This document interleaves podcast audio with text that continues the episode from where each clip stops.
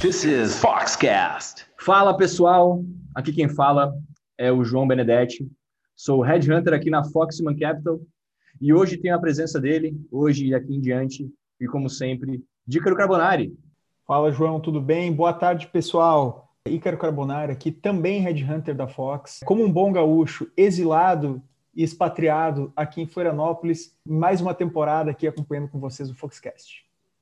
Maravilha, Ícaro. Muito bom ter você aqui, como sempre, daqui em diante e para sempre. Bom, hoje damos o primeiro passo na mudança do Foxcast. Como vocês puderam perceber, eu e Ícaro estamos aqui de novo, mas o formato vai estar um pouco diferente. A identidade visual também mudou e a gente está transformando aos poucos. A nossa ideia com essa mudança é principalmente trazer cada vez mais conteúdo para os nossos ouvintes relacionados à carreira e mercado de trabalho, com o objetivo de ser o melhor amigo da sua carreira. Então, seja muito bem-vindo e muito bem-vinda. E nada melhor para a gente começar do que falar sobre reinvenção, né? O episódio de hoje, a gente vai falar um pouco mais sobre como se reinventar precisando de salário, além de trazer perspectivas diferentes de inovação empreendedorismo dentro da empresa e também empreender em paralelo ao seu trabalho. E assim, trazer visões de pessoas que tiveram percursos diferentes. Mas para iniciar esse papo, vamos voltar um pouco para o ano de 2020. Com a pandemia do Covid-19, grande parte das pessoas sofreu de alguma forma, seja por demissão em massa ou com as empresas falindo. E nos últimos dois anos de pandemia, a gente teve o maior crescimento no número de novos empreendedores dos últimos seis anos. Sabia disso, Ícaro? Segundo a CNN, em parceria com o Sebrae, foram 2,1 milhões de pequenos negócios criados só nos primeiros seis meses de 2021. Interessante, né?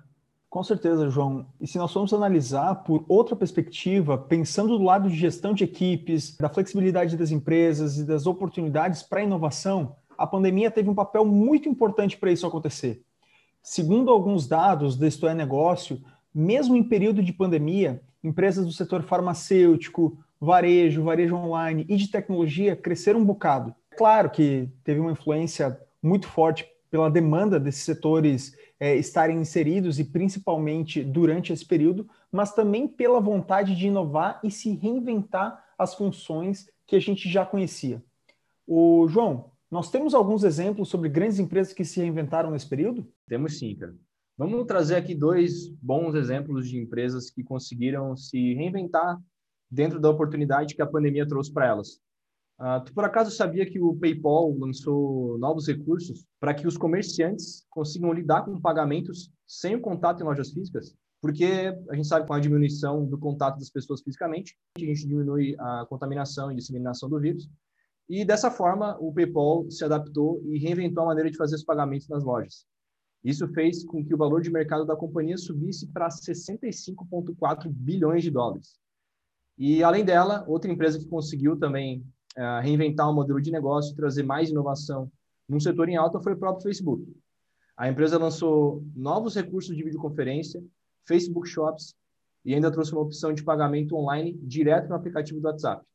E aí, gostou dos exemplos, Ica? Pô, gostei muito, João. Isso só mostra que o setor em que a sua empresa está inserido, está tá inserida, não importa tanto quanto a gente imagina, né? O mais importante é que a sua ideia ela seja executável que você tenha as pessoas certas do seu lado, pessoas que acreditem no seu negócio e que tenham um planejamento financeiro adequado para poder arriscar. Bom, é, pessoal, esses exemplos e esse papo que tivemos agora foi mais para situar vocês sobre o que a gente vai abordar hoje nesse novo episódio do Foxcast, em que a gente vai falar sobre como se reinventar e inovar precisando de salário. Os convidados já estão chegando e a gente vai trazer algumas perspectivas diferentes sobre inovação. Então fica por aí que o papo já vai começar. Bom, pessoal, agora começando aqui o nosso segundo bloco com os nossos convidados. É um prazer imenso contar aqui com a presença do Paulo e da Gabriela. Tá? Logo eles vão se apresentar. E como o nosso tema de hoje é sobre empreendedorismo, nada melhor do que duas pessoas que empreenderam durante suas carreiras, com movimentos bem diferentes, vão poder com certeza trazer muita informação para a gente ao longo desse episódio. Então, uma breve apresentação de cada um. Gabriela, você pode contar um pouco para o pessoal que está escutando quem é a Gabriela? Gente, é um prazer estar aqui. Né? Eu gosto muito de compartilhar a minha trajetória até porque eu escuto muito, né, sobretudo no LinkedIn, onde eu sou relativamente conhecida, as pessoas dizendo que se inspiram né, na minha trajetória e, e eu acho isso muito bacana, principalmente as mulheres. Meu nome é Gabriela Valadares, eu sou sócia fundadora da Monet Investimentos, que é um escritório de assessoria de investimentos especializada em clientes alta renda e private. Eu fiz uma carreira dentro do mercado financeiro. Na verdade, eu escolhi o direito, né? E a economia me escolheu. Foi uma coisa meio foi um desencontro que na verdade virou um grande encontro. Eu me formei em direito, é, numa das principais melhores universidades do país, que foi a, a UFMG Belo Horizonte. Eu fui referência na época como uma das melhores alunas do curso. Todo mundo jurava que eu seria juíza, promotora ou algo do tipo. Eu comecei a fazer concurso, passei muito bem para o Ministério Público de Minas, na primeira etapa, fiquei na segunda, no primeiro concurso que eu fiz aos 21 anos. E daí eu dei uma desanimada, ah, não sei se era concurso que eu quero. E nisso, nessa, nessa de, de estar indecisa se eu continuava advogando, se eu continuaria nos concursos, eu fui chamada para um concurso que eu tinha feito quando eu ainda estava na faculdade, que foi o concurso do Banco do Brasil. Esse concurso estava para acabar, já estava na prorrogação, e, e, aí eu fui na última chamada, assim, eu falei, ah, vou aceitar. E lá eu vou fazer de trampolim, vou prestar outros concursos depois disso. Acabou que eu entrei no banco, comecei a, a me interessar e a gostar da área financeira, é, me vi tendo que estudar realmente finanças, que eu não sabia nada, né? Tinha um conhecimento muito bom ali em direito, mas eu não tinha nem sequer educação financeira nessa época. Eu brincava que eu não tinha nem cartão de crédito e eu usava poupança para investir e achava que era um investimento. Bom, eu tive que estudar bastante dentro do banco é, para fazer uma formação na área financeira, já que eu não, não tive essa formação né, escolar. E acabei fazendo uma carreira relativamente rápida dentro do banco. Eu, eu ascendi em vários cargos lá dentro ao longo de 12 anos que eu fiquei no Banco do Brasil. E em 2018, quando eu já estava no Private Bank já há oito anos, né, só que já tinha passado toda uma carreira como Private Bank, e estava agora chefiando uma, uma equipe de privates em São Paulo, eu decidi deixar tudo, largar o concurso e fundar o meu escritório junto com mais três sócios. E muita gente me disse na época que eu era louca, né, que não se larga um concurso público, não se rasga um, uma CLT vinda de um concurso com toda uma segurança, né, tendo por trás um Banco do Brasil e 12 anos de carreira. Uma carreira bem sucedida, reconhecida, com várias promoções, enfim. Mas é, eu ouso dizer que, se não foi a, a, a, melhor, foi uma das melhores decisões que eu tomei na minha vida. É, é, é uma coisa que eu agradeço todos os dias por ter feito, que é optado pelo empreendedorismo dentro da assessoria de investimentos, por dois motivos. Primeiro, porque o mercado de investimentos no Brasil ainda é uma grama alta, né? ainda tem muito espaço. Então, eu, eu peguei, eu bebi uma água muito limpa três anos atrás, continuo bebendo, né? Continuo tendo muito espaço ainda de crescimento. E quando eu vim, foi uma coisa que eu apresentei, né? A XP para vários clientes que não conheciam a XP ainda, embora ela já estivesse no mercado há muitos anos. Tive a oportunidade de, de apresentar a minha parceira, que é a corretora XP. E porque eu sempre tive um sonho de ter uma independência no meu trabalho, né? de ter uma flexibilidade de trabalho, de poder trabalhar da forma que eu achasse melhor. E dentro do banco eu estava condicionada a metas, condicionada a, a seguir um script que não era eu quem desenhava, né? Eu estava ali para executar, não para pensar o que deveria ser feito. E eu sempre quis estar na ponta de pensar, é, sentar e avaliar o que, que era o melhor para o cliente, de acordo com cada cenário, e não simplesmente é, cumprir ordens que vinham de cima, dadas por pessoas que às vezes não tinham a vivência e o conhecimento que eu tinha no dia a dia ali com o cliente. Então, eu, eu me encontrei realmente né, nessa decisão de empreender, e hoje estou aí há três anos na Monet, já com, estamos com 1,2 bi de custódia sob gestão hoje no escritório e em crescimento, com duas filiais né, nas duas principais capitais do país, Rio de Janeiro e São Paulo, e abrindo a terceira agora em Belo Horizonte. Caramba, que incrível. Bom, agora que a gente conhece um pouco mais a Gabi, vamos passar a palavra para o Paulo, Paulo Melo, se apresentar um pouco também, contar quem é você, um pouco sua trajetória, o pessoal te conhecer. Muito bem. Prazer estar aqui com vocês. Boa tarde a todos. Bom, eu sou o Paulo Melo, engenheiro de formação. Depois eu entrei como trainee na IBM no Brasil para fazer a carreira.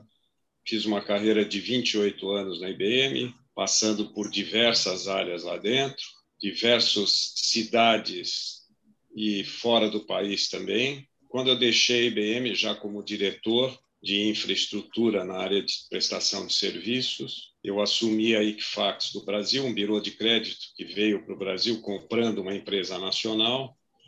Fiquei durante um pouco mais de seis anos lá.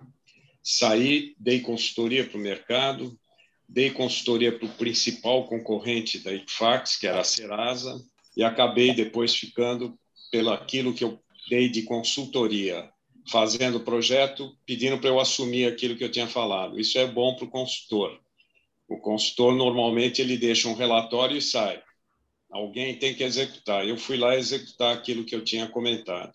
E fiquei durante 15 anos lá, na Serasa, depois me aposentei e saí dando consultoria para a própria Serasa. Hoje dou consultoria para um outro birô de crédito internacional no Brasil, a TransJunior, que está se posicionando aqui no país. Estou como CEO de uma empresa de informações, uma startup, com todas as dificuldades iniciais, mas durante todo esse processo eu tive um empreendimento. Então, vocês puderam reparar que é um processo de carreira profissional dentro de todo o trabalho, sempre trabalhando como se fosse o nosso negócio, mas é diferente do nosso negócio, né, Gabriela? E quando você trabalha com uma empresa, o dinheiro é da empresa, não é seu. Quando você empreende, o dinheiro é seu. Uma outra coisa, o filho é seu. E eu tive um empreendimento com insucesso. E isso foi muito bom, porque normalmente a gente fala dos nossos empreendimentos, do sucesso, como é que você conseguiu, etc., que é super importante. Mas o meu tem um aprendizado do insucesso por diversos motivos. Depois a gente pode entrar em mais detalhes, mas essa é a apresentação maior, que acho que já dá uma, uma boa pincelada no que a gente pode vir a discutir. Maravilhoso. Boa tarde, pessoal. Obrigado, Gabi e Paulo, mais uma vez pela, pela disponibilidade, pela presença de vocês. Até pegando um gancho dessa última fala, uh, Paulo, pergunta serve para os dois, né? É, ninguém nasce e fala, poxa, hoje eu vou empreender, hoje eu acordei e vou empreender. Né? Tem aquele processo de construção, aquilo que vai vindo na nossa vai, vai vindo na nossa mente, aquela sementinha, aquela gotinha que vai enchendo o copo, e a gente sabe que não é um evento isolado. Né? Mas dentro da carreira de vocês, quais foram, ou qual foi o momento que vocês entenderam, perceberam que precisavam empreender? Ou se teve algum turning point, alguma situação é, mais exuberante que fez despertar esse espírito empreendedor para vocês virarem a chave, seja interna ou externamente? É interessante a sua pergunta, porque, de fato, quando eu resolvi abrir né, uma empresa, eu não tinha noção do que eu precisava fazer para abrir uma empresa. Foi uma coisa assim, que você toma aquela decisão de vou sair do banco, vou virar empreendedora. Tá, mas é, eu não tinha noção de toda a burocracia, de, de tudo que você precisa fazer no Brasil para ser um empresário principalmente no meu caso, que é ser um empresário no mercado financeiro como agente de mercado financeiro, que é um tipo de empresa altamente regulada, que tem uma série de riscos tributários, uma série de riscos é, civis, é, inclusive é, hoje riscos penais, né, com a LGPD aí batendo na nossa porta. É uma decisão muito séria, né? Eu, de fato, eu digo que eu estou aprendendo ainda a ser empresário, porque com três anos de empresa, eu ainda não sou, eu não me considero uma super empresária, pelo contrário. A gente, às vezes, acerta errando, né? A gente primeiro erra para depois aprender como se faz, porque não teve ninguém para me ensinar como é ser empresário. Eu virei uma chavinha, né? Pedi uma demissão, ter um botão, saí de todo um sistema onde eu não precisava decidir nada, tudo era decidido por mim, né? Eu só executava para um sistema onde eu decido como as coisas vão ser feitas, eu decido sobre contratação, eu decido sobre expansão, eu decido sobre coisas é, é, mínimas, né? Comprar para compor o escritório, como colocar o escritório, posicionar a marca, quais as cores da marca, o nome, assim, coisas que eu jamais tinha sido chamada então, é, realmente ser empresário não é uma decisão tão simples quanto parece. E uma fala do Paulo ali que me chamou muita atenção. A gente, é, às vezes, acerta depois de um erro, né? A gente precisa errar né, nessa carreira de empresário para é, tomar o rumo certo, porque os caminhos são diversos e como a gente não tem experiência ali, eu não tinha pelo menos, é, eu tomei alguns caminhos que eu tive que voltar atrás, repensar, refazer, né? Então, é, isso é, é, eu acredito que seja inclusive normal. E quando a gente erra, né, o aprendizado eu considero que seja inclusive maior, porque quando você testa uma coisa que você vê que está errado, que não funciona, você para para repensar é, e reconstruir tudo que você tinha é, imaginado, né, em termos de, de, de, projeto inicial, muitas vezes você vai ter que fazer uma reconstrução. Então, a vida do empresário é uma constante reconstrução, é um constante remanejar rotas, né? Porque você, às vezes, pega uma rota, tudo vai dar certo, vai ter tudo para seguir, vem uma pandemia, né? vem uma guerra, então, é, a gente está sujeito a tantas coisas que não são nem previsíveis, né? Além das que são previsíveis, a gente, às vezes, por falta de experiência, não consegue prever. Assim, o, os riscos de ser empresário, sobretudo num país como o nosso, que é um país onde eu brinco que o empresário ele é quase um bandido, né? Quando a, é, a Receita olha para a gente, né? Já olha falando, ah, deve, deve dever alguma coisa, tenho que fiscalizar, tenho que olhar, tenho que cobrar.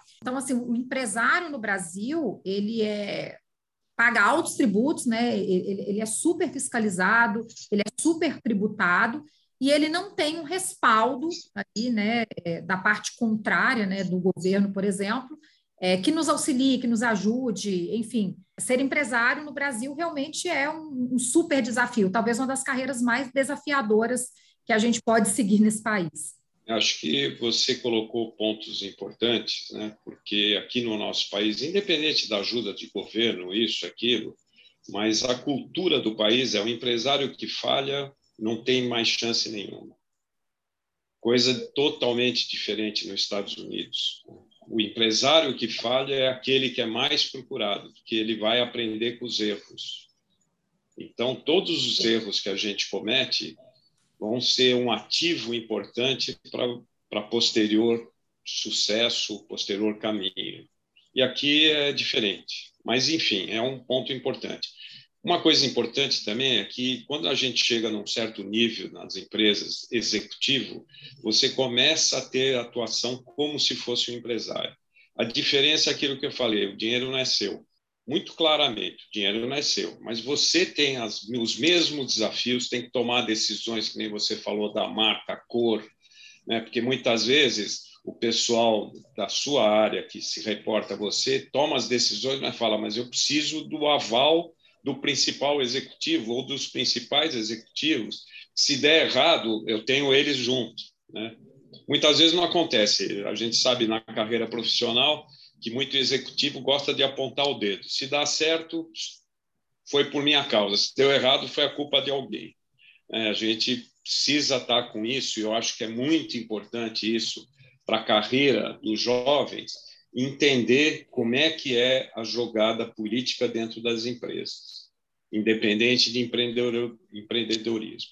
Agora, o Ícaro, respondendo a você, o que, que deu em mim, eu não sei se eu tenho foi comentado no início, nascer com o DNA empreendedor. Né? Eu sempre trabalhei, sempre pensei na minha carreira profissional. Mas eu sou casado pela segunda vez e a minha esposa tem esse DNA empreendedor. Isso daí é a Gabriela já está sorrindo porque sabe como as mulheres elas né, nos espertam e a gente acabou pensando. Eu também pensei em alguma coisa porque eu já estava chegando já no final. Hoje eu estou com 74 para 75 anos e continuo trabalhando, tal, mas eu sempre achei que poderia fazer alguma coisa junto e nós decidimos. Tivemos um amigo que foi sócio, etc. Esses são outros aprendizados, né? E quando as coisas erradas acontecem, você acaba ficando sozinho.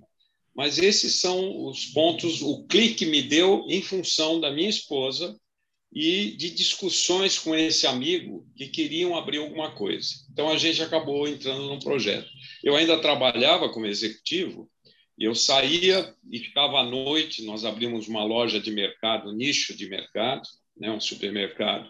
Para quem conhece em São Paulo, o Empório Santa Luzia, não sei se vocês já ouviram falar, é direcionado para a classe A e a gente quis abrir na outra, numa outra região aqui de São Paulo um empório semelhante ao Santa Luzia.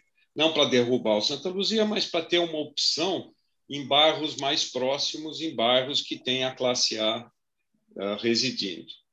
E foi isso que nós fizemos. Só que nós demos um passo maior do que a perna, a gente acabou entrando em, em várias coisas, vários desafios, faz a reforma né, do local e você estima que vai gastar X, você gasta 3X, e as coisas vão acontecendo, vão acontecendo, e aí nós desistimos do projeto. É, vocês dois, tanto, tanto a Gabriela quanto o Paulo, falaram sobre esse processo de empreender junto com um sócio, né? É, ou mais de um, né, em algum momento. Como que foi esse processo de escolha, se, se teve né, a, a, escolha, não vamos falar assim, abrir o processo seletivo de sócio, né, não, não é exatamente assim que funciona, mas como que foi esse processo? Mas talvez de... devesse funcionar, viu? Como é que foi esse processo de escolha para você, se, enfim, e a importância de um sócio nesse processo de, de empreender para vocês dois? Só para dar continuidade, né? Não, era um amigo que começou a estar, tá, vivia dentro de casa, a gente era muito amigo, os, os filhos estudavam juntos, e a gente acabou fazendo a sociedade. E é, esse é o grande problema. Né? Por isso que quando você falou em passar por um processo seletivo é muito importante. Porque às vezes o amigo e você confiando naquilo, você acha que pode dar certo. E quando dá errado, dá errado para todo mundo, não é para um só. E quando deu errado, a pessoa se muda para os Estados Unidos, aí fica um problema grande para quem ficou, para quem está com todo o nome no processo. Então, é um grande, uma grande dica. Se der para fazer sem sócio ou só dentro da família, que às vezes pode ter problema, mas na família muito fechada, melhor. Se tiver que ter sócios, você sempre corre o risco, tanto para o lado bom quanto para o lado ruim. Então, esse aspecto de avaliar e falar o seguinte: teve um problema, mas é meu amigo, tal, não. Avalie e fala o seguinte: para a gente continuar amigo, não vamos fazer nada junto. Então, esse é um processo de aprendizado.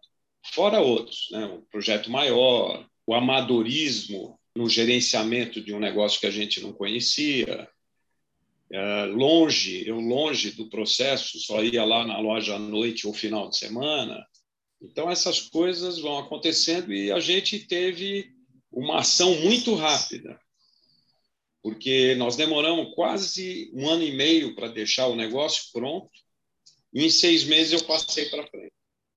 Quando eu vi que o negócio estava complicado, eu saí à luta para perder menos. Hoje tem uma rede de supermercados aqui em São Paulo, o Mambo, que ficou com a loja. É a loja mais bonita deles. Mas não dava mais para ficar naquela situação de quem estava trabalhando, executivo, ficar com um negócio, né, que nem a, a, Gabriela falou, você precisa pensar em como pagar o salário de funcionário, como pagar os tributos, né, e não paga o tributo esperando que saia um refis para fazer essas coisas é uma loucura. Né? E é como eu falei, dentro de uma empresa você tem o respaldo financeiro, depende da empresa, lógico, mas você tem o respaldo financeiro. Quando é, o negócio é seu, é, é seu, não tem respaldo. Se as coisas acontecem, é você. Então, é, é muito importante essa seleção inicial de uma sociedade. E hoje o mercado está investindo muito mais nesse tipo de empreendedorismo. Eu tenho um amigo, Gabriela, que tem a iHub aqui em São Paulo. Eu até faço coisas com eles lá, que é da XP também. É o mesmo tipo da Monet são coisas de investimento que acontece e vai crescendo né, com as pessoas corretas. Esse é o primeiro grande passo. E eu acho também, Paulo, eh, a Gabriela até pode me corrigir se, se eu estiver errado, vai muito do setor né, que se está inserido no momento de empreender. Então, tem setores lógico, lógico. Que, que, funcionam muito mais é, empreender sozinho e tem setores como o próprio negócio de agentes autônomos, né, Gabriel sabe, sabe, muito bem como funciona, que normalmente os escritórios eles são é, abertos por sociedade, né? É verdade, é verdade. É, o nosso business, né, é um, é um business essencialmente de pessoas e a nossa sociedade é de pessoas, né? o nosso maior ativo são as pessoas, que, por sua vez, têm o contato, o relacionamento com a nossa clientela. Então, todos somos sócios, né? Tirando alguns cargos específicos que nós contratamos, da a pessoa do marketing, pessoa né, que cuida ali do almoxarifado, do, do administrativo, do RH, o restante, todo mundo é sócio do, do, do negócio. É, isso é, é, uma coisa muito séria, né? Porque você coloca para dentro ali do seu contrato social uma pessoa que a partir daquele momento ela está ali e para a lei todos nós respondemos ali, né, para com os clientes, enfim, perante toda a legislação de, de regulação desse setor que é ditada aí, sobretudo pela CVM. Então, é, o nosso start, né, o nosso escritório começou com quatro sócios, já é um grupo grande, né? Eu, eu, eu brinco que quanto mais gente tiver para tomar decisão, o negócio fica mais difícil, porque você alinhar um consenso Quatro já é um número, assim, que, por experiência, né, não é um número fácil, trazer a consenso quatro pessoas. E quatro pessoas completamente diferentes.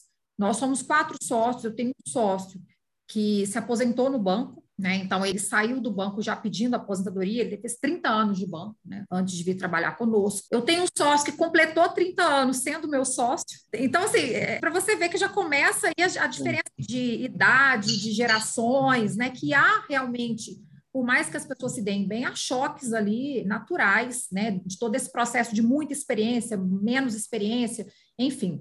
Então, é, eu de mulher, eu a única mulher do grupo, três homens e eu, que também é uma mega diferença. Eu, eu acredito que eles aprenderam muito comigo, inclusive, nesse processo, porque várias coisas que aconteceram durante a nossa sociedade, tomada de decisões, inclusive, inicialmente, até por uma questão cultural, né? É, eu fui excluída do grupo, sendo uma sócia relevante, e eu, eu não culpo os meus sócios, eu culpo a conjuntura de criação, de cultura que nós temos, que carrega uma certa misoginia. Né? Então, assim, a mulher não entende disso, a mulher não precisa decidir sobre isso. Estamos aqui em três homens, nós, nós decidimos, não precisamos escutar. Então, assim, eu brinco que a nossa sociedade serviu muito para mostrar a eles que o diferente faz muita diferença. A gente precisa escutar o diferente, né? Escutar o mais novo, escutar o mais velho, escutar quem é a mulher ali do grupo, que pensa de forma diferente e, e que vai agregar coisas que talvez é, três pessoas não vão enxergar por uma questão de ótica diferente mesmo, né, de, de cultura diferente. Então, é, a nossa sociedade é uma sociedade de muitas diferenças, né? E nós nos unimos porque estávamos quatro pessoas que trava, trabalhávamos juntos inicialmente, depois eu fui trabalhar em São Paulo, eles continuaram no Rio, mas é, nós éramos unidos por um mesmo objetivo, que era ser mais felizes no trabalho, a gente não queria mais continuar trabalhando como bancários, Segundo, fazer as coisas de forma diferente, da forma que a gente acreditava ser mais correto para com os nossos clientes, honrar a, a confiança que o cliente tem com a gente, quando chega para ser assessorado por nós, é, e muitas vezes a gente tinha vieses ali é, pelo banco, né, colocados pelo nosso patrão, que a gente não tinha muito como fugir, então ficava uma situação muito complicada ali de conflito de interesse até que ponto eu defendo o cliente, até que ponto eu defendo no salário, como é que fica essa história. E é uma história delicada, né, para você ali resolver esse problema, que é um problema que não é resolvido, na verdade, né. É, então, assim, nós quatro estávamos insatisfeitos e víamos no mercado uma oportunidade de fazer diferente. Isso foi o que nos uniu. E, no primeiro momento, confesso que a gente estava tão insatisfeito e queria tanto sair do modelo que a gente estava para entrar num outro modelo diferente, que nós deixamos tudo para trás, assim, sabe? Em nenhum momento passou pela minha cabeça que nível de, de, intimidade eu tinha com todos eles, que nível de proximidade de pensamento a gente ia ter durante esse período, né, de seguir juntos numa sociedade. É, num primeiro momento, a vontade de, de fazer uma coisa junto era tanta que eu acho que todos nós deixamos um pouco de lado essa discussão. Mas é lógico que essa discussão veio ao longo do tempo e vai continuar vindo, né? Porque decisões têm que ser tomadas, as pessoas não pensam igual, e o que nos une, né, é a certeza que a gente tem de que sozinho a gente vai mais rápido, mas junto a gente consegue ir mais longe. Como a gente quer ir cada vez mais longe, a gente precisa um do outro. É, individualmente, você tem pessoas com vocações ali que poderiam, em algum setor, alguma área ali, ir muito longe muito rápido, mas travariam ali na frente por não ter outras habilidades. Então, a conjunção de habilidades, um de nós capitaneia mais recursos, o outro tem ali uma sensibilidade maior com a clientela e angaria ali uma nota de atendimento melhor que nos beneficia ali em termos de escritório. O outro tem uma capacidade incrível de fazer gestão administrativa dos recursos do escritório, de otimizar recurso, é, é, de cumprir com todas as exigências nós ganhamos, acabamos de ganhar um selo de compliance, que é um selo que para mim é super importante, compliance governança corporativa. Nós somos um dos poucos escritórios agraciados dentro da XP com esse selo. É, dois selos que eu faço muita questão de ter, aliás, três, né, que são os que a gente tem, que é o selo de governança corporativa e compliance. Nós nunca tivemos um apontamento, em três anos, nunca tivemos nada, nenhum problema com CVM, com auditoria, nada. Outro selo muito importante, o selo ESG, que é um selo que o nosso escritório é um dos poucos escritórios onde mais da metade do escritório são mulheres. Né? Nós temos uma, diversidade racial, uma diversidade de gênero que poucos escritórios têm hoje no Brasil. Nós temos aqui no, no nosso escritório. Outro selo super importante é o selo de reconhecimento de NPS. Nós fomos já três vezes o, o escritório de melhor, considerado melhor atendimento pelos clientes. Com o escritório de até 5 mil clientes, nós somos considerados o primeiro lugar do Brasil.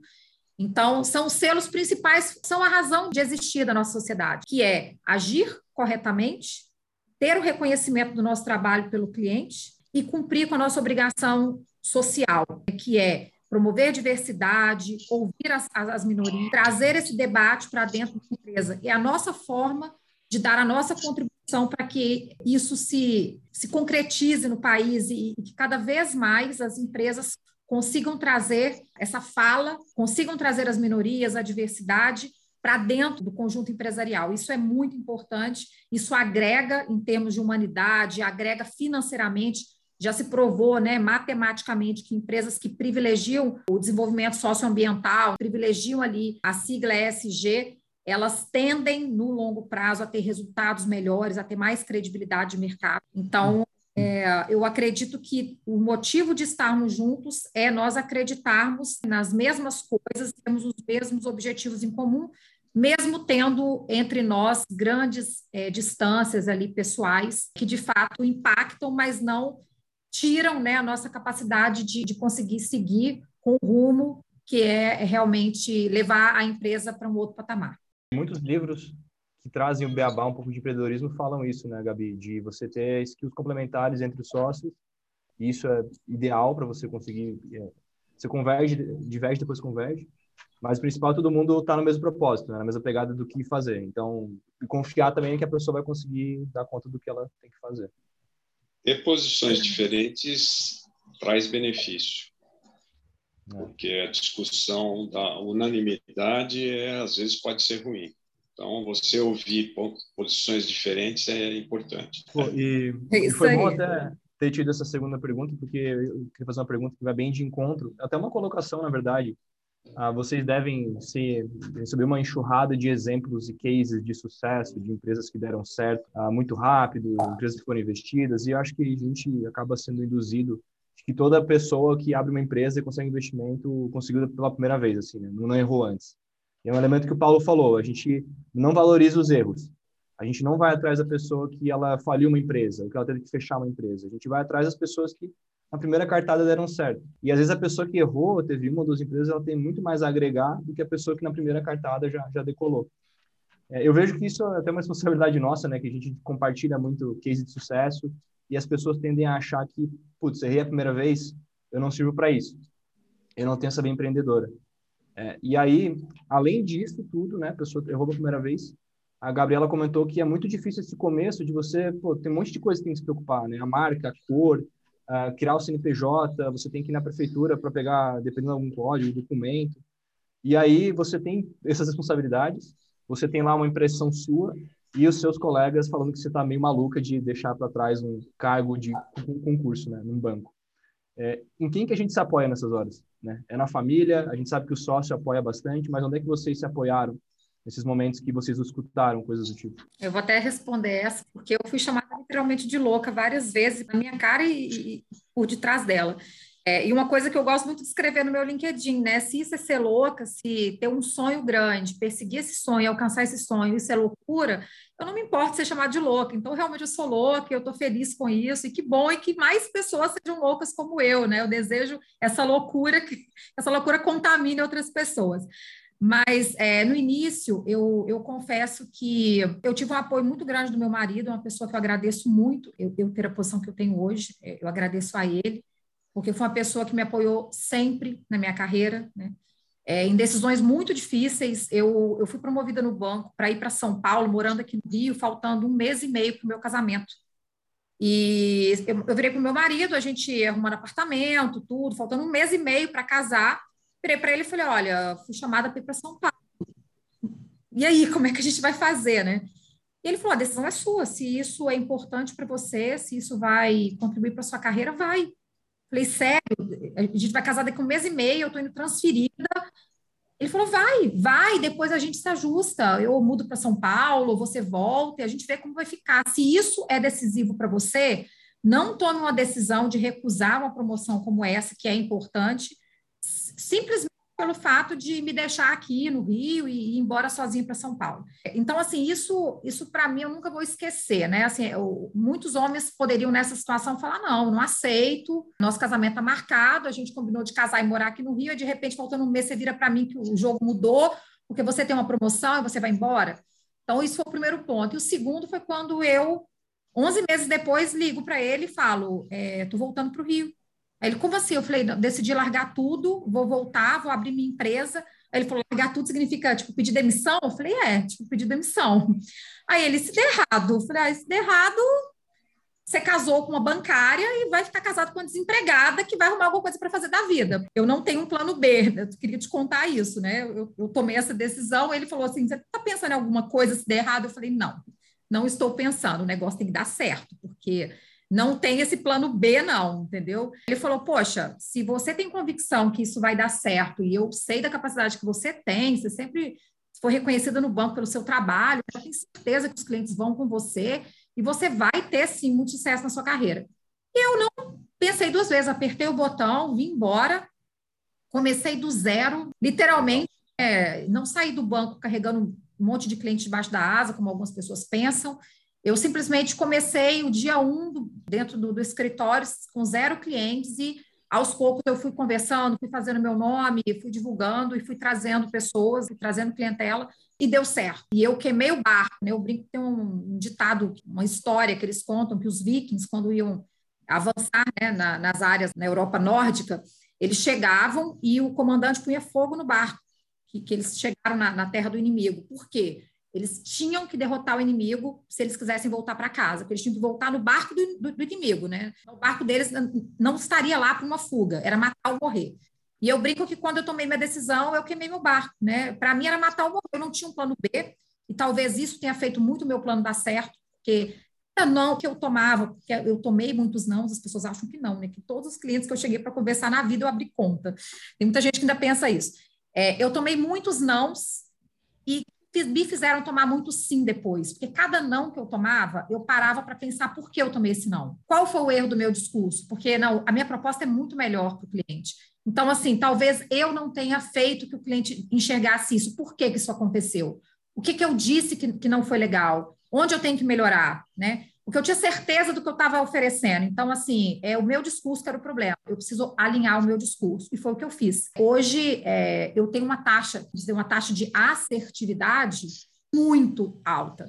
Né? Dificilmente, quando eu parto com uma abordagem com o cliente, uma prospecção, dificilmente eu não consigo trazer o cliente. Tá? É raríssimo. E quando isso acontece, é porque realmente aconteceu uma coisa ali diferente no processo, o cliente resolveu comprar um imóvel no meio da discussão sobre o que seria feito e tal, ele parte para uma outra solução, resolve ir embora do país e manda, quer mandar os recursos para um outro país, enfim. Então, coisas que acontecem que não são ali, entre aspas, culpa do meu discurso. Mas para eu chegar nesse nível, eu tive que comer muita poeira, né? Como diz lá em Minas. Eu tive que realmente ouvir muito não, ver onde estava o erro, alinhar, ajustar, a forma de conduzir com o cliente. E uma coisa que eu sempre tive e que eu espero continuar tendo para o resto da minha vida: humildade. Humildade de reconhecer quando eu erro, né? Eu já cheguei para cliente várias vezes e chego e falo, olha, é, eu errei, eu analisei isso aqui, né, por causa dessas circunstâncias, eu não vi esse risco que estava, embora respaldada no fundamento e tudo,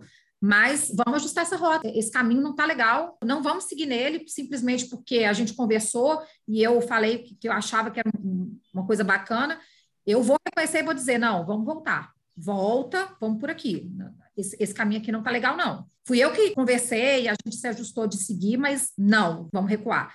Então, eu tenho isso, né? E, eu acho que os clientes confiam e gostam né, do, do trabalho que eu faço, porque se precisar reconhecer e dizer vamos voltar, não tenho é, nenhum medo de chegar para o cliente e dizer hora de recuar, hora de voltar, é por aqui o caminho. Porque para mim é muito mais importante que o cliente esteja satisfeito, que ele tenha resultado, do que ele vai pensar por que, que ela tomou essa decisão lá, por que, que ela né, me mostrou isso. Não, eu quero que as coisas deem certo para ele. Então, se eu preciso é, recuar e rever a rota, a gente vai fazer. Então, eu acho que é isso. O empreendedorismo, é, ele exige humildade, porque o empreendedor comete erros. Uns maiores, outros menores, um a ponto de quebrar o negócio, outros é, a ponto de quase quebrar, outros não chegam nunca quebrar, mas tem algum prejuízo, alguma perda, alguma coisa, porque ninguém acerta tudo. Né? O melhor do, dos CEOs, o melhor dos empreendedores, certamente ele errou em algum momento ali nas suas escolhas. Se a pessoa está disposta a reconhecer que errou, como Paulo mesmo nos contou a história dele, e falar, cara, eu errei, aprendi, isso foi bacana porque eu vou fazer de uma outra forma e eu vou construir um caminho novo, melhor, diferente, com mais prosperidade, porque eu cometi esse erro ali atrás. Muito bom. Gabriela já falou bastante, já deu uma aula aqui para gente. Sabe que tem um ponto importante? Eu não queimei o barco, porque como eu tinha uma função executiva, isso é um ponto importante que também está na lista de erros. Se você tem uma outra opção, o foco e a atenção não é o devido naquele teu negócio específico. E aquela luta do dia a dia, da resiliência e da persistência, acaba não acontecendo no nível que deveria acontecer. Então, esse é mais uma lista né, que a gente colocou, a lista de erros cometidos. Erros cometidos, erros aprendidos. Então, usando a tua história, o barco não foi queimado, porque tinha uma opção da minha parte, mas o barco da minha esposa foi queimado. Mas não adiantou, porque o outro lado, aí não é quero entrar no mérito, o outro lado da sociedade desistiu e acabou saindo. Não roubou, uhum. absolutamente, mas acabou saindo. E um investimento e um empreendimento precisa de caixa, precisa de dinheiro entrando. Só um lado pondo não é bom. E o Paulo também exige muita maturidade de saber o momento de, de fechar. Pô. É, eu fui reconhecido, inclusive pelo dono do Mambo, pô, você é uma história de exemplo no mercado, porque você viu e falou, vou sair. Uhum. Porque tem muita gente que não sai e fala, pô, eu tenho vergonha de falar que deu errado. Exato. E a gente não pode ter vergonha. Errado, todo dia a gente erra, tem coisa errada, mas você não pode ter vergonha disso. Se você faz com espírito positivo, com espírito de não prejudicar ninguém, pelo contrário, de ajudar, porque a gente tinha em torno de 120 funcionários. Caramba. Incluindo pessoas também do valet, porque não tinha estacionamento dentro, era muito pequeno, então nós tivemos que fazer valet, tudo. Incluindo todas essas pessoas, e ainda ouvir uma coisa que a Gabriela falou do respeito pelas pessoas, o ativo que é o ser humano, independente do que ele faça, eu ouvi por outros donos de outras cadeias aqui, que eu fiquei conversando com várias cadeias de supermercado, que eu ia sofrer muito ação trabalhista. E esse mercado não tem jeito. Deu errado, você tem que mandar embora e os caras vão entrar com ação trabalhista. De 120 pessoas, tivemos cinco ações trabalhistas, pelo respeito que a gente fazia e tratava as pessoas e punha as pessoas no dia a dia sabendo dos desafios e daquilo de bom que estava acontecendo. Então, para vocês verem que é coisas boas, né? Uhum. E a gente reforça pontos do respeito por todo mundo, independente do, do nível que a pessoa seja. CEO ou da limpeza, você tem que ter o mesmo respeito. E aí, que nem a Gabriela falou, resiliência, persistência, etc., são pontos importantes. Boa. É, pois é, Paulo, um ponto que você trouxe que é, pô, você tinha 120 funcionários.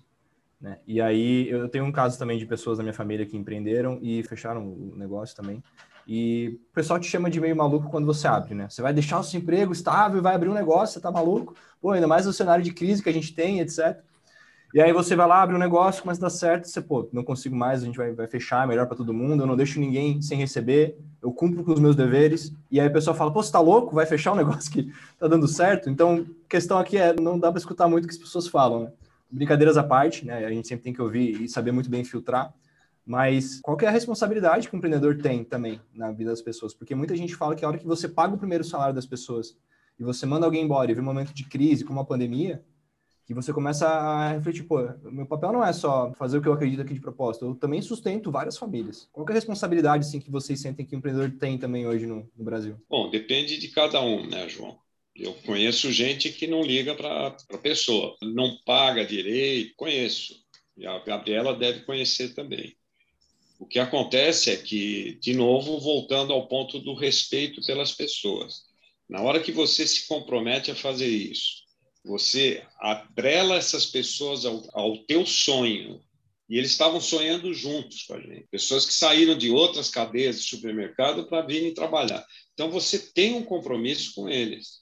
Compromisso de pagar em dia. Você passa a noite sem dormir porque você fala, eu não tenho dinheiro para pagar o, o salário complicado, né? Que você chega em casa, abre a geladeira, tem coisa para comer. Como é que vai estar na casa deles? Que ganham mil, dois mil, três mil reais por mês, tem uma família grande, etc. Fora os agregados que às vezes se mantêm junto.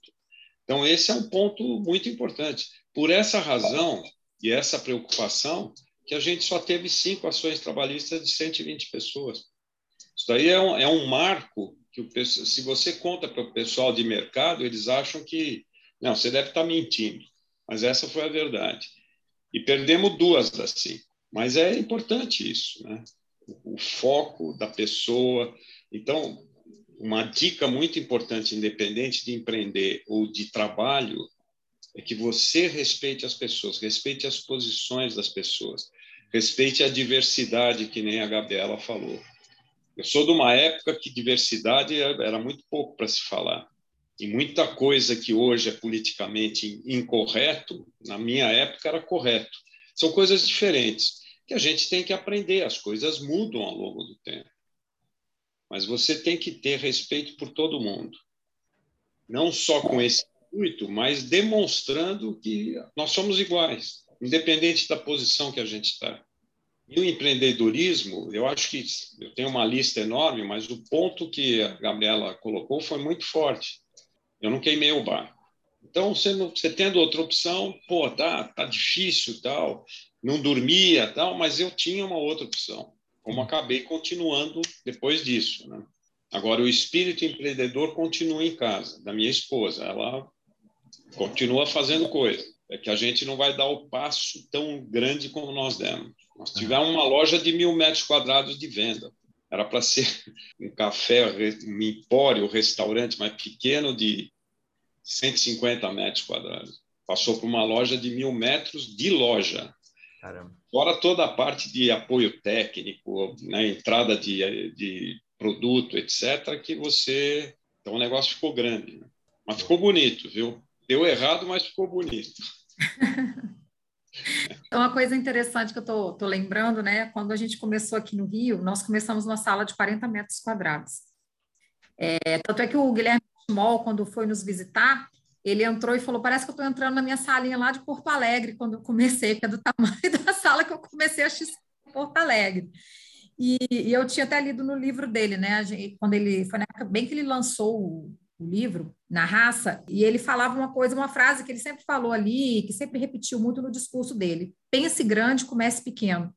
Isso é um lema para nós, porque a gente começou em 40 metros quadrados e nós só saímos desses 40 metros quadrados quando não cabia mais gente ao ponto de chegar gente com o computador na mão e sentar na recepção para trabalhar, porque já não tinha mais cadeira, não tinha como mais ninguém entrar ali. A gente teve que fazer revezamento. Então, assim, ó, você vai no escritório hoje? Então eu não vou, não, porque tipo, se chegar lá não tem lugar para sentar. É, então, quando nós chegamos nesse nível, e foi bem na pandemia, com toda essa questão de distanciamento, de trabalhar em casa e tudo, nós decidimos, não, agora a gente precisa realmente procurar um lugar maior, porque já não cabe as pessoas aqui.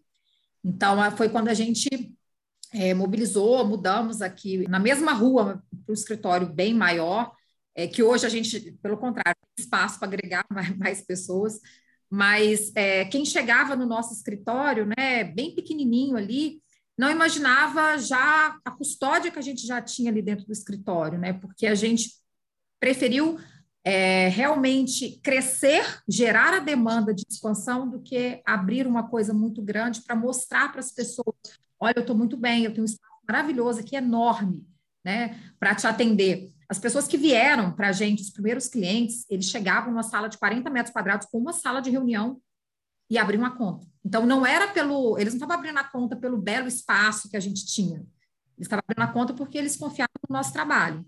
Né, e estão com a gente até hoje. Então, é, isso foi uma grande lição para mim, né? E é um lema que a gente tem aqui no escritório, de nunca dar um passo maior que a perna.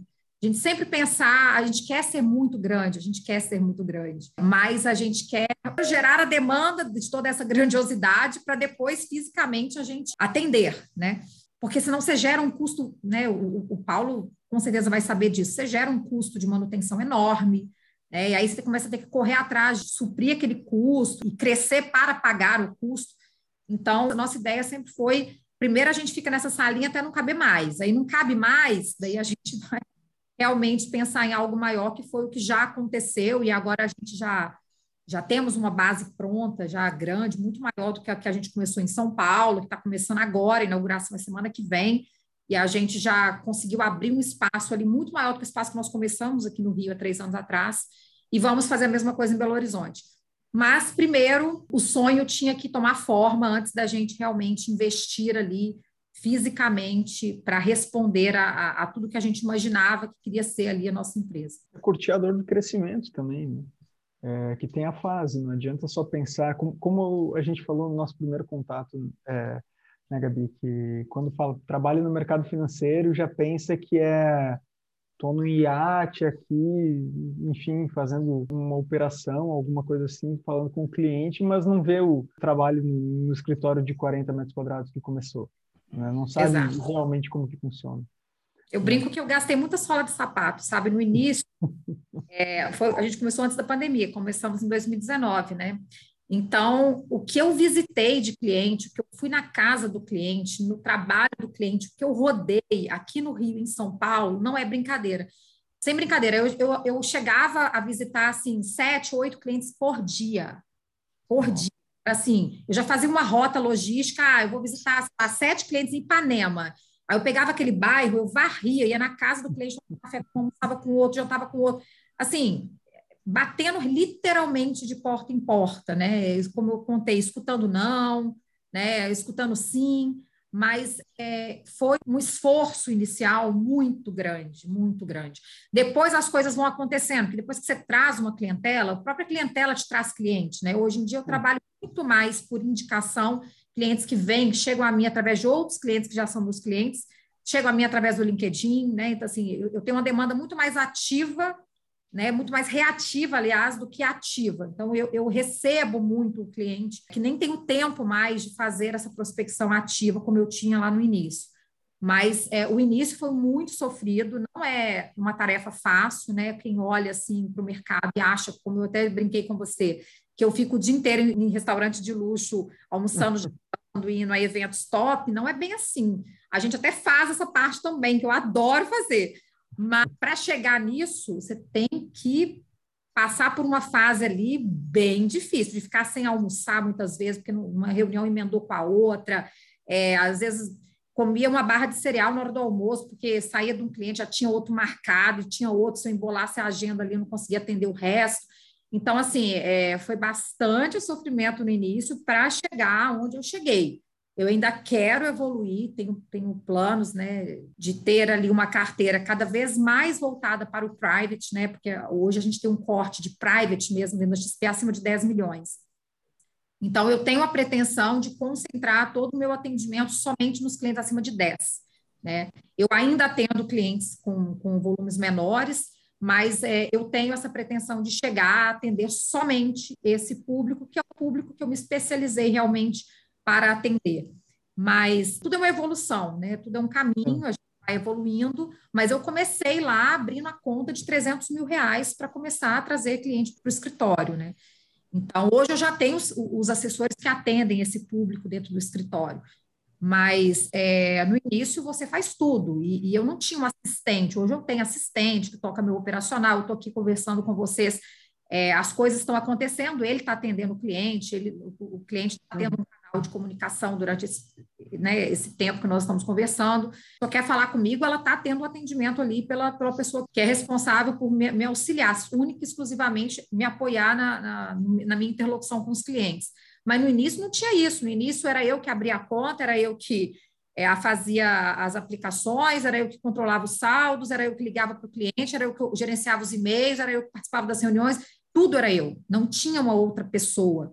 Né? Eu olhava desde a carteira de renda fixa, a carteira de renda variável, os fundos, a previdência e, e offshore, aquela loucura. Hoje em dia a gente tem as mesas especializadas, tem as pessoas que fazem cada uma dessas, dessas áreas, desses ativos, né, para fazer uma coisa bem específica, bem, bem focada.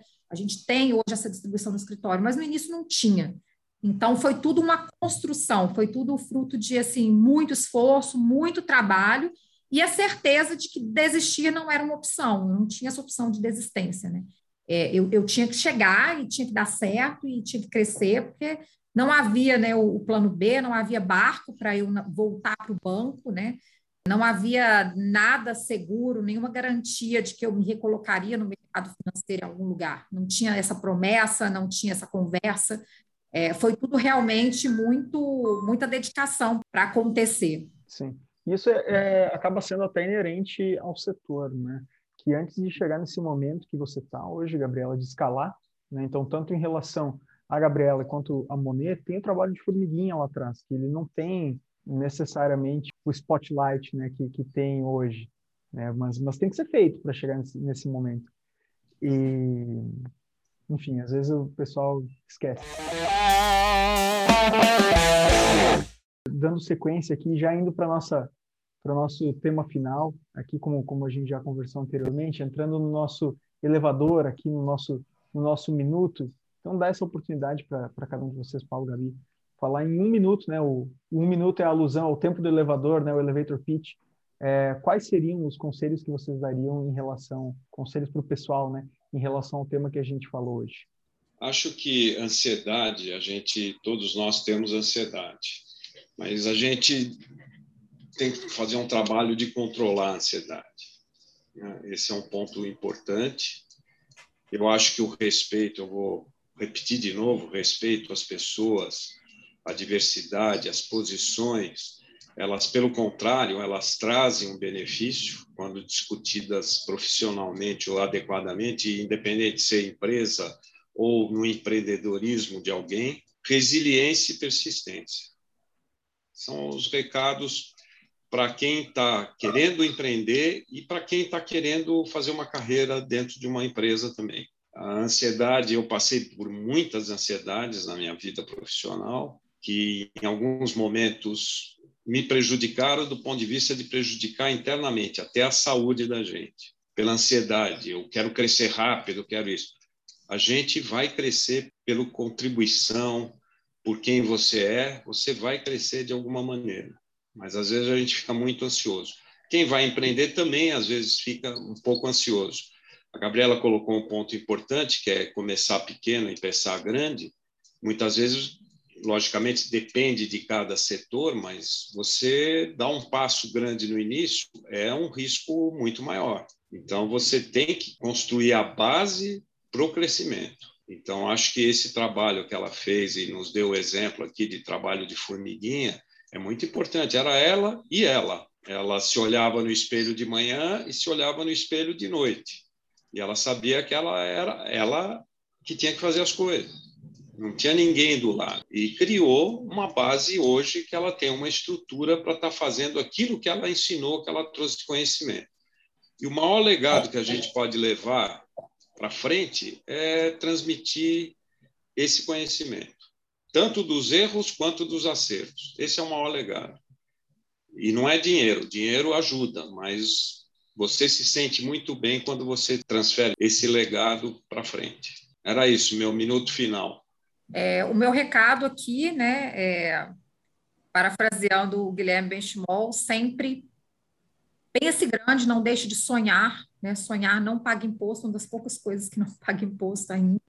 Então, sonhe sim, acredite nos seus sonhos, é, mas entre no empreendedorismo sabendo que não é um mar de rosas, né? Entre consciente dos desafios, entre consciente de que não é fácil e disposto a ter a resiliência para enfrentar esses desafios, porque eles virão.